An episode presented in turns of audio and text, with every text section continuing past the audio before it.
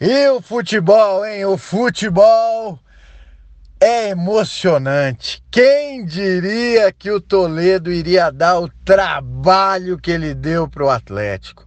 O Toledo fez dois jogos na final, dois jogos para recuperar a autoestima, a honra desse time, que tinha feito um primeiro turno brilhante e um segundo turno muito ruim.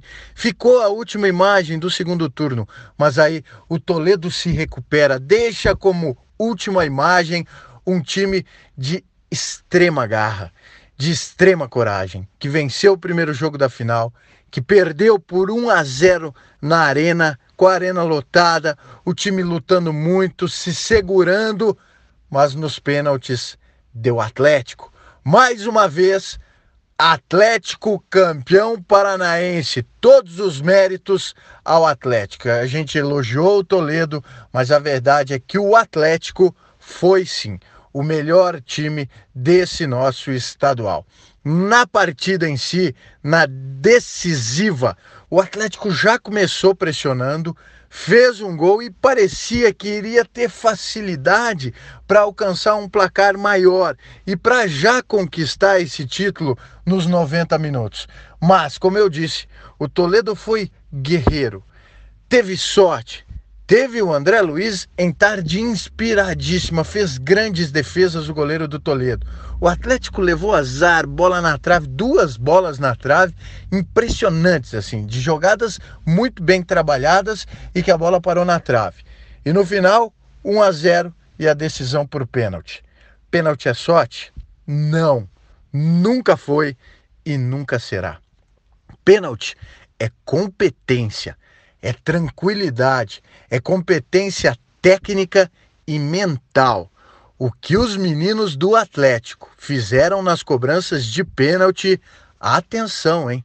Para quem não viu, clica aí globesport.com/paraná, clica no jogo, amanhã na tela da RPC, no nosso Globo Esporte, veja que tranquilidade e que categoria nas cobranças de pênalti do Atlético jovens atletas, jogadores que não chegaram aos 20 anos batendo pênalti com maestria, como fez o Lucas Halter, zagueiro, piá de tudo, bateu na gaveta.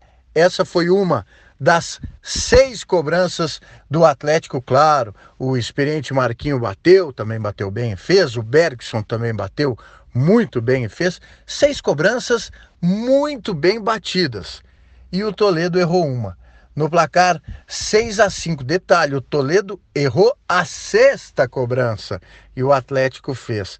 Foi um show de boas cobranças e o Anderson do Toledo perdeu, Léo pegou e no fim o Atlético campeão paranaense, com todos os méritos, né? Começou um estadual muito mal, o próprio Rafael Guanais, técnico do Atlético, ele diz e, e confirma, o time não se encaixava, mas depois do primeiro turno o time encaixou. Começou é, coincidentemente com uma goleada para cima do Toledo, 8 a 2 naquele primeiro jogo do segundo turno, e daí em diante deslanchou. Venceu o rival na final do segundo turno e depois na grande decisão passou por cima do Toledo 1 a 0 duas partidas muito equilibradas é, e na cobrança de pênalti deu Atlético bicampeão. Vale a pena fazer o que o Atlético anda fazendo? Tá dando certo. Um time alternativo, com algumas peças importantes, com outras jovens que pegam cancha, pegam experiência e que podem, além de ser campeão, que podem ser campeões eles podem também ajudar no futuro o time principal. Então, é uma estratégia do clube que vem dando certo. Ano passado já foi assim. Desse ano, em princípio, o que parece é que o técnico Thiago Nunes não vai puxar ninguém, mas é bom a gente ficar de olho. Esse zagueiro Lucas Halter é muito bom. O lateral Kelvin também é muito bom. O Vitinho não é bem um lateral, né? Ele é um, um ala, ele joga muito mais ofensivamente. hum, acho também um jogador interessante. No meio-campo, o Eric também me chama a atenção. O Atlético parece que não vai ficar nem com o Marquinho nem com o Bergson, que são os dois mais experientes, mas o Atlético aí tem qualidade para o futuro, tem matéria-prima para o futuro. Ele que está disputando Libertadores, essa semana já tem jogo na Bolívia e vai comemorar, né? Time alternativo, time A, não importa. O torcedor lotou a arena e merecidamente está comemorando mais um título de campeão paranaense. Parabéns à torcida, parabéns ao clube, aos jogadores do Atlético que fizeram por merecer. Nada acontece por acaso, um trabalho que foi o mais bem feito entre todos os que disputaram a primeira divisão do Campeonato Paranaense.